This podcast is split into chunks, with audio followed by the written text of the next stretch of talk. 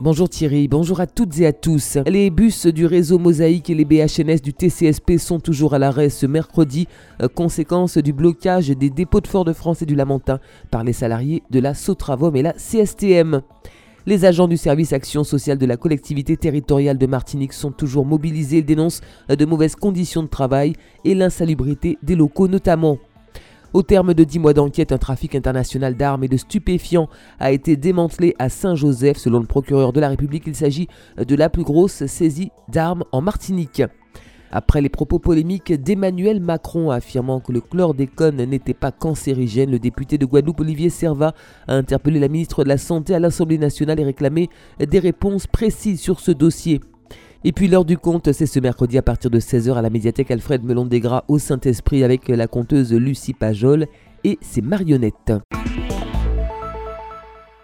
Le conflit qui touche la CFTU s'enlise et la galère continue pour les usagers du réseau Mosaïque et du TCSP. Le trafic reste paralysé ce mercredi encore, euh, conséquence de la mobilisation des salariés de la Sotravom soutenue euh, par le syndicat CSTM. Il dénonce notamment euh, des mesures de licenciement envisagées par le gérant de l'entreprise co-traitante du réseau Mosaïque. Les dépôts de bus de la place des Almadies à Fort-de-France et du centre technique du Lamentin sont toujours bloqués. La rencontre qui se tenait ce mardi entre la CFTU et les sociétés co-traitantes du réseau n'a pas permis de déboucher sur un accord entre les parties. Pour l'heure, c'est donc le statu quo. Les personnels du service d'action sociale de la CTM poursuivent leur mouvement de grève à l'appel de deux syndicats de la CGTM. Pour rappel, les agents pointent du doigt de mauvaises conditions de travail et dénoncent par ailleurs la vétusté des locaux ainsi qu'un manque d'effectifs et de matériel. Le protocole de fin de conflit qui devait être signé hier à la CTM n'a finalement pas pu être acté. La réunion qui devait se tenir a rapidement tourné court. En effet, seuls quelques grévistes étaient autorisés à prendre part aux discussions en signe de soutien à leurs collègues restés à l'extérieur. La délégation déjà présente sur le site est alors ressortie. 8 fusils automatiques, 17 pistolets automatiques, 4 revolvers et 35 kg de munitions, mais également 130 kg de cocaïne, près de 43 kg de résine de cannabis et 37 kg d'herbes de cannabis ont été saisis à Saint-Joseph euh, le 7 février dernier dans le cadre d'un trafic international d'armes et de stupéfiants. Il aura fallu 10 euh, mois d'enquête de l'OCRTIS pour mettre la main euh, sur ce véritable arsenal et cette importante quantité de stupéfiants. Une saisie record d'armes selon Renaud Godel, procureur de la République. Plusieurs individus ont été interpellés. Les investigations se poursuivent. Après le tollé suscité par les propos d'Emmanuel Macron sur la question du chlordécone, le député guadeloupéen Olivier Servat a interpellé la ministre de la Santé Agnès Buzyn afin d'obtenir des réponses claires et précises sur les mesures envisagées par le gouvernement. L'intervention du député Olivier Servat suivie de la réponse de la ministre des Solidarités de la Santé Agnès Buzyn. Un reportage signé Outre-mer News TV. Dans sa déclaration du 27 septembre 2018, l'actuel président de la République a reconnu politiquement une responsabilité de l'État dans la pollution environnementale du chlordécone.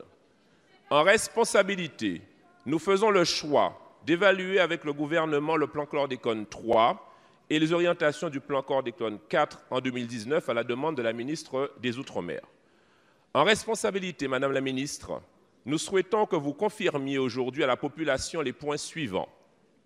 Qu'un fonds d'indemnisation verra le jour et concernera les victimes du chlordécone, comme vous l'avez annoncé précédemment. Qu'il y a un lien entre cancer et exposition au chlordécone. Que vous allez renforcer les contrôles sur les circuits de distribution des produits alimentaires formels et informels. Que quelle que soit la surface cultivée, l'ARS pourra effectuer gratuitement le relevé de pollution chlordécone de toute parcelle à la demande des particuliers. Que vous comptez bien mettre en place un plan de dépistage gratuit afin que chaque Guadeloupéen et Martiniquais connaisse son taux de chlordécone dans un objectif de zéro chlordécone. Une feuille de route interministérielle 2019-2020 sera prochainement publiée en complément des 21 actions du plan chlordécone 3.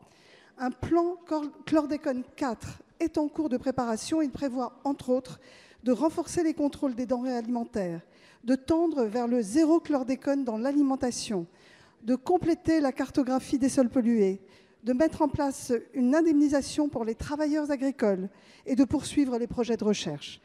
Pour ce qui concerne l'indemnisation, les travaux de l'INSERM et de l'ANSES sont en cours. Ils viendront alimenter l'évolution des tableaux des maladies professionnelles pour une meilleure indemnisation des travailleurs exposés.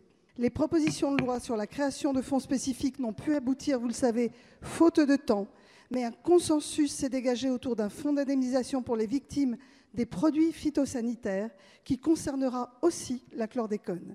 Les prochains textes budgétaires devront permettre la création de ce fonds et nous pourrons associer les parlementaires à ce travail. L'heure du compte prend ses quartiers à la médiathèque Alfred Melon Desgras au Saint-Esprit ce mercredi à partir de 16h. Organisée par la ville en partenariat avec l'association Martinique Images, cette rencontre autour des histoires imaginaires sera animée par la conteuse Lucie Pajol qui proposera également un spectacle de marionnettes. Et puis autre rendez-vous à noter dans vos agendas, l'association Passerelle vous invite au Bocantage Powell sur le thème Comment gérer les peurs de l'enfant hein, qui se tiendra ce mercredi à 18h au centre d'éducation populaire de Font-la-Haye.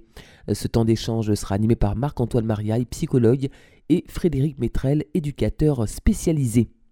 C'est la fin de cette édition, merci de l'avoir suivi. Bon après-midi à l'écoute de Radio Sud-Est.